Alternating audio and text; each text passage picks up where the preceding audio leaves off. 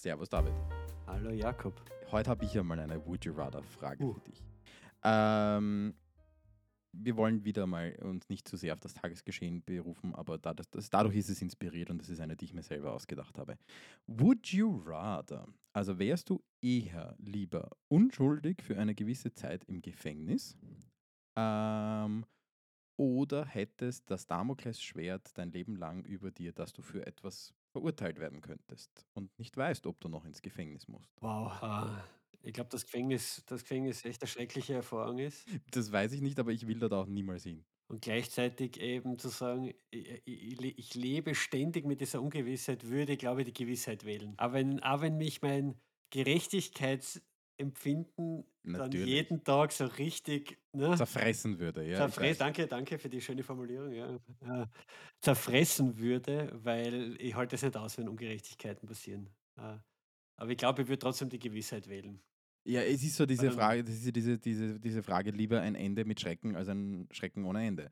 Ja, genau. So ein bisschen auf das läuft es hinaus. Anyway, so viel, so viel zu der heutigen Frage. Äh, Random, random äh, Fun Fact für heute. Äh, hat auch heute gar nicht wirklich viel mit unserem Thema zu tun, aber Das kann man schon rüberlegen auf Projekte. Folgende, folgende Frage. Ich, ich würde da gerne eine, eine kurze offene Diskussion mit dir dazu starten, weil es, glaube ich, nicht das eine richtig gibt und nicht das eine falsch gibt. Ähm, so generell habe ich in der Vergangenheit bei Projekten immer wieder mal ausgewertet, ähm, womit denn so das gesamte Projektteam, inklusive meiner selbst, ähm, denn so seine Zeit verbringt. Und dabei kommen dann so ein paar Kategorien heraus. Das eine ist so Sachen wie Wartungsarbeiten am Produkt durchführen. Das andere ist natürlich Weiterentwicklung am Produkt durchführen. Ähm, das dritte ist vielleicht Research. Ähm, ein viertes ist vielleicht mögliche Abhängigkeiten, Dependencies zu anderen Komponenten, managen und aktualisieren. Und dann auch noch Zeit für Bugfixes, Crashfixes, was auch immer so ansteht. Und meine Frage an dich ist, also einerseits, welche Kategorien kennst du da so aus deinen eigenen Pro Projekten und aber auch, ähm, wie siehst du denn so die, Vertei die Verteilung zwischen diesen Bereichen? Wo sagst du, hey, okay, das ist gesund für ein Projekt, das ist vielleicht weniger gesund?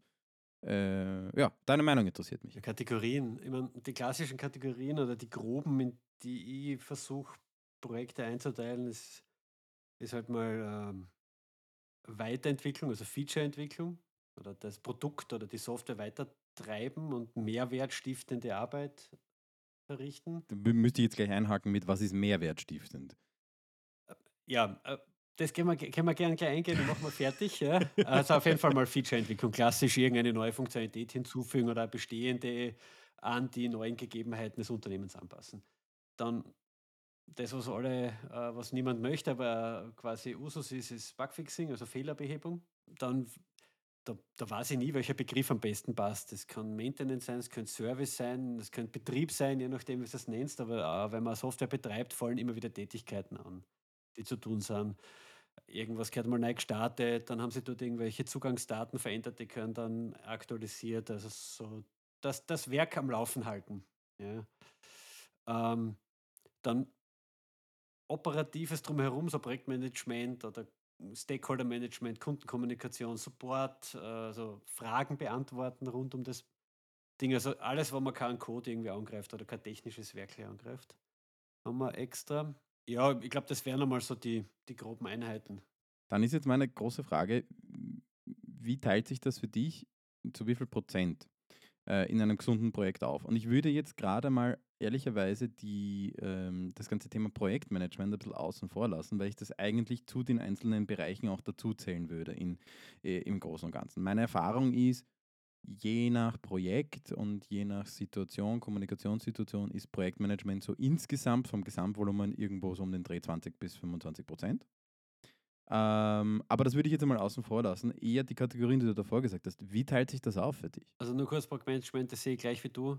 Ich werte es nur extra aus, um eben zu schauen, hat es diese healthy Balance ungefähr. Ja, Ja, ja, na klar. Wenn du bei einem Projekt 50% Man- Projektmanagement hast, dann ist, dann, dann ist irgendwas schief. Ja, das würde ich dann auch irgendwo hinterfragen.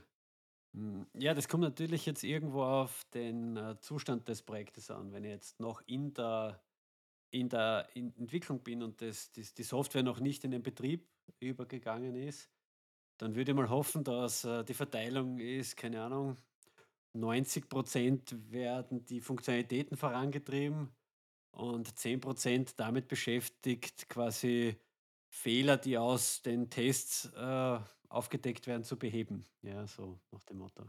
Wenn ich da schon äh, irgendwie Service oder Wartungsaufwand hätte, äh, wüsste nicht, woher der kommen würde. Also das würde ich dann auch hinterfragen. Und dann, wenn er, äh, also nicht mal davon ausgehend, dass noch keine Software wirklich im, im Echtbetrieb ist. Mhm. Und dann, wenn es in den Betrieb übergeht, ähm, dann sehe ich schon eine gewisse Zeit, und das ist sicher abhängig von der Größe, äh, wo man dann hauptsächlich in, im, Fehl, im Fehlerbeheben verbringt. Also, okay. egal wie gut du Software vorab testest Und entwickelst. und entwickelst, es wird immer eine gewisse Phase geben, wo du Ah, wo dann Umstände doch nicht so waren wie ursprünglich angenommen oder, oder, oder sich dann irgendwas technischer schwieriger herausgestellt oder die Netzwerkkonfiguration war dann vielleicht doch nicht so wie, wie ursprünglich kommuniziert und dann musst du irgendwo Anpassungen machen und solche Dinge. Ja? ja, wobei das, was du da jetzt gerade sagst, das fällt für mich gar nicht so sehr unter Fehlerbehebung als an, an die realen Gegebenheiten anpassen. Also das ist so, das ist, so wie man früher gesagt hat, bei einem neuen Auto muss man mal die ersten was 10.000 Kilometer ein bisschen vorsichtig sein, damit der Motor schön einläuft und so weiter. die esoterischen Dinge, ne? Quasi. Das habe ich von meinem Großvater gelernt. Ich kann nicht für alle sprechen, aber ich versuche mir in der Softwareentwicklung mehr darauf zu konzentrieren, dass die Software äh, dann quasi den Arbeitsalltag optimal unterstützt. Und was wir nicht machen, ist jetzt da quasi das bis in, dies, in, in das letzte Gritty-Nitty-Detail auch wirklich komplett alles durchzutesten, sodass es unter Garantie fehlerfrei ist. Ja. Es ist irgendwo eine Abwägungssache. Das ist das, was die, was die, mir, mir, halte immer noch dieser Satz von der BIA im Kopf. Any testing is better than no testing, aber bei einem gewissen Punkt ähm, hast, erreichst du nur noch einen gewissen äh, ähm, ähm, ähm äh, Erkenntnisgewinn, so nach dem Pareto-Prinzip 80-20. Ähm, und es reichen, es reicht meistens, wenn du, was weiß ich, 90% der Fehler aufdeckst. Okay. Genau deswegen, also dieser Return of Invest ist nicht gegeben und äh, da ist, äh, und dann tauchen aber Dinge auf, natürlich, weil wenn dann viele Menschen die Software benutzen, äh, werden, wird alles aufdeckt. Ja, ich bin total bei dir. Ich bin total bei dir, dass, dass sich das ja über, den, über den, den Lebenszyklus eines Produkts ändert und dass sich das ja weiterentwickelt oder verändert, sagen wir mal so. Ähm, ich bin auch bei dir, dass vorm initialen Launch wirst du wahrscheinlich hauptsächlich Weiterentwicklung oder hauptsächlich Entwicklung im, im, im unter Anführungszeichen positiven Sinne haben und wenig Bugfixing und vor allem hoffentlich auch keine Maintenance haben. Äh, und das verändert sich danach und wird dann mehr. Was mich jetzt interessieren würde, ist, wenn wir das Ding, wir sagen, das ist im, im, im Produktivbetrieb ähm, und jetzt so über einen Zeitraum von, was weiß ich, zwei, drei Jahren oder von mir aus einem Jahr ähm, hinweg deiner Erfahrung nach und deinem Wunschdenken nach, wie, wie sollten sich die, wie sollten sich die ähm, diese Kategorien an Tätigkeiten denn so aufteilen? Erfahrungsgemäß brauchen mittelgroße Projekte, also circa drei Monate, bis diese Bugfix-Phase nach Go Live abnimmt. Wenn das nicht der Fall ist und sich das über einen längeren Zeitraum so hält, dass quasi der Gros der Zeit, also keine Ahnung, ist jetzt natürlich abhängig, ob Weiterentwicklung stattfindet, aber nehmen wir der Einfachheit halber mal an, es findet dann keine Weiterentwicklung in, im klassischen Sinn mehr statt, sondern die Software hat alle Funktionalitäten, die man momentan braucht und sie läuft im Betrieb. Ja. Und wenn dann von, von der Zeit, die investiert wird, 50% für Bugfixes da ist über einen längeren Zeitraum, dann hast du irgendwo ein Problem. Weil dann, das ist ein guter Indikator dafür, dass äh, dass beim Beheben von Fehlern nur ein Haufen Scheiße auf den anderen gestapelt wird. Ja? Shitstacking, ja. ja. Und das ist dann etwas, äh, also daran erkennt man, dass nicht daran gearbeitet wird, die Situation zu verbessern, sondern einfach nur äh, zum Beispiel das Support-Ticket mit dem Bug, äh, mit der Bugmeldung so schnell wie möglich irgendwie aus der Welt zu schaffen, aber sich keine nachhaltigen Gedanken drum zu machen. Daran erkennt man das. Ähm, und das Zweite, woran man das gut erkennt, dass da irgendwas off ist, wenn man dann mal weiterentwickelt was und ein vermeintlich triviales äh, neues Feature braucht aber ewig und alle schlagen nur die Stirn auf den Kopf. Warum ist es so kompliziert? Das gibt's ja nicht. Oder es, dann hast du quasi äh, nicht daran gearbeitet, die Situation nachhaltig besser zu machen. Also dann nur so Scheiße gestapelt. Ja. Äh, das ist ein sehr spannender Punkt, den du da natürlich sagst. Ähm, äh, ich teile diese Ansicht auch hier wiederum, ähm, dass, dass, dass wenn das irgendwie, also wenn über einen längeren Zeitraum, und damit meine ich jetzt nach dieser von mir aus dreimonatigen Phase am Anfang, aber wenn dann über einen längeren Zeitraum wirklich Bugs beheben der größte äh, Faktor ist und der größte Zeitfaktor ist, ähm, dann muss man reagieren. Dann muss man in die Qualität investieren und, und, und so weiter. Ähm, was mich interessieren würde, ist aber auch so dieser Bereich Wartung im Sinne von am, den Betrieb erhalten, sagen wir es einmal so. Äh, wie viel nimmt das aus deiner Sicht in Anspruch? Und dann in weiterer Folge Folgefrage, wie löst man ein solches Problem, wenn man tatsächlich zu viel in Bugs investieren muss und wenn Weiterentwicklungen unfassbar kompliziert sind? 10, 15 Prozent von dem, was man quasi für die Software bezahlt hat, ist so der Richtwert, was man im Jahr in den in die Wartung der Software stecken sollte, nicht muss, aber sollte, um sie ähm, auch quasi fit zu halten. Das, du hast es vorher gesagt, ne, Programmbibliotheken updaten, äh, Datenbankversionen updaten, das mag äh, äh, und, und dererlei Dinge. Das mag vielleicht die ersten zwei, drei, vier Jahre noch nicht so wirklich ein Problem sein, wenn man das nicht macht. Aber das wird sich dann immer weiter aufschaukeln weil ähm, dann ist Know-how, dann braucht man schon zum Beispiel ewig altes Know-how. Ja, dann musst du das irgendwie vorhalten. Das kostet Geld, das kostet Zeit. Äh, und das werden dann Neuentwicklungen immer mühsamer. Wohingegen, wenn du kontinuierlich rein investierst, ich glaube, über das haben wir irgendwann schon mal geredet in einer Folge, ähm, dann erhältst du dir diese, diese Frische, diese Flexibilität und diesen, diese, diese, diese Möglichkeit, rasch Dinge umzusetzen. Ja.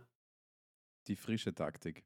Die Frische, ja. Ja, das, das ist natürlich jetzt ein bisschen Entwicklerjargon, aber man, das ist ungefähr so, wie sich das Projekt anfühlt, wenn du darin entwickelst. Fühlt sich quasi so an, als hättest du es gerade gemacht, wie ein Neuauto.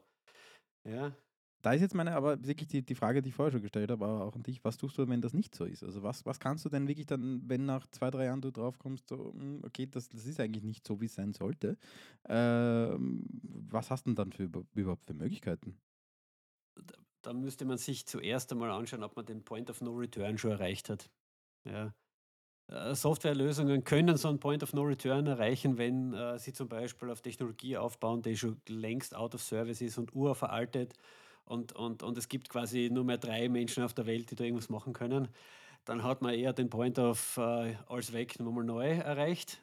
Ist in der Regel die schlechtere Variante, aber manchmal passiert das, dass man diesen Punkt erreicht. Und sonst, ja, im Prinzip wie mit einem langen Hauskredit. Konsolidieren und Schulden zurückzahlen.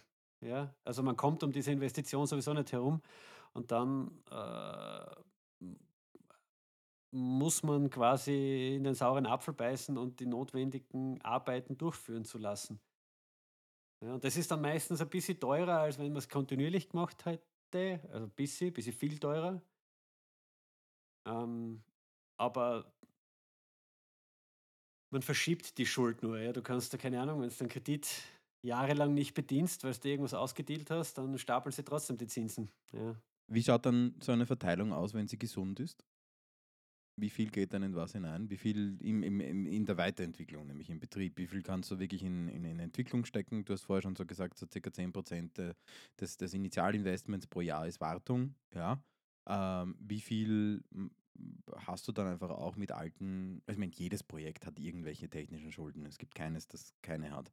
Aber wie viel, wenn du es laufend machst, investierst du daran? Faustregel oder was ich versuche immer auch zu argumentieren und äh, ist, wenn man dann eine Weiterentwicklung macht bei einer bestehenden Software, also sprich, man, man fügt irgendein größeres Funktionalitätspaket hinzu, dass man davon 25 Prozent noch entweder draufschlägt oder nimmt und diese, diese, diese Ressource dann in die modern, Modernisierung oder Modernerhaltung der Software investiert. Meistens wissen die Entwickler, Entwicklerinnen super gut, wo die richtigen Schmerzen zu Hause sind. Und auf das sollte man hören und das sollte man dann auch angehen. Und das, dafür eignen sich so Feature-Pakete oder Weiterentwicklung, Version 2.0, wie auch immer du es nennen möchtest, ganz gut, dass man sagt, und da nimmt man dann auch zusätzlich noch ein Budget weg oder dazu, um es explizit in das zu investieren. Weil eines habe ich gelernt, was nie passiert ist, zu sagen, okay, wir machen ein neues Feature bei, in dem Bereich dazu. Und wenn ihr das Feature macht, dann könnt ihr ein bisschen was verbessern. Ain't gonna happen, weil es ist immer der Zeitdruck da, es ist immer der Budgetdruck da äh, das Feature fertig zu kriegen und dann wird einfach weiter gestapelt.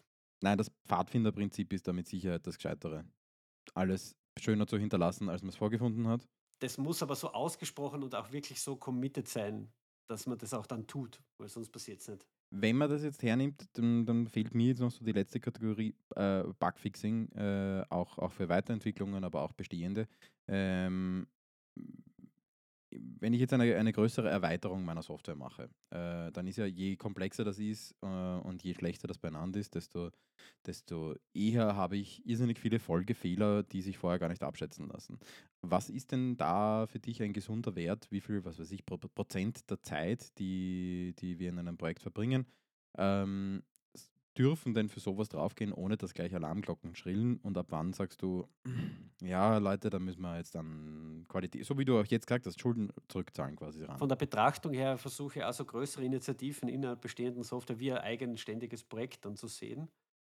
Und wenn ich sage, keine Ahnung, wenn du drei Monate für diese Erweiterung brauchst in der Entwicklung, dann kannst du dir schon, dann kannst du schon einen Monat danach kalkulieren. Ja. 25 Prozent also. Ja, wo du so einen erhöhten Aufwand hast. Wenn das länger geht, dann, dann würden bei mir die Alarmsignale losgehen und sagen, ah, da haben wir entweder richtig Mist baut und äh, irgendwo einen Orgenhund drinnen, der uns ewig beschäftigt. Ja, oder die Entscheidungen der Vergangenheit holen uns ein. Genau. Also das sieht man dann auch, wenn eben, haben wir vorher schon gesagt, wenn so ein Feature-Paket, wo du eigentlich glauben müsstest, das dauert, ist in drei Monaten fertig, auf einmal neun Monate dauert, dann hast du vermutlich sehr viel Schulden gestapelt und weißt nicht, wie du es zurückzahlen sollst. Anyway, unser Action-Item der Woche. Meins wäre total schnöde, sich das letzte Projekt herzunehmen, vor allem wenn man in der Softwareentwicklung ist, und sich diese Verteilung mal anzuschauen.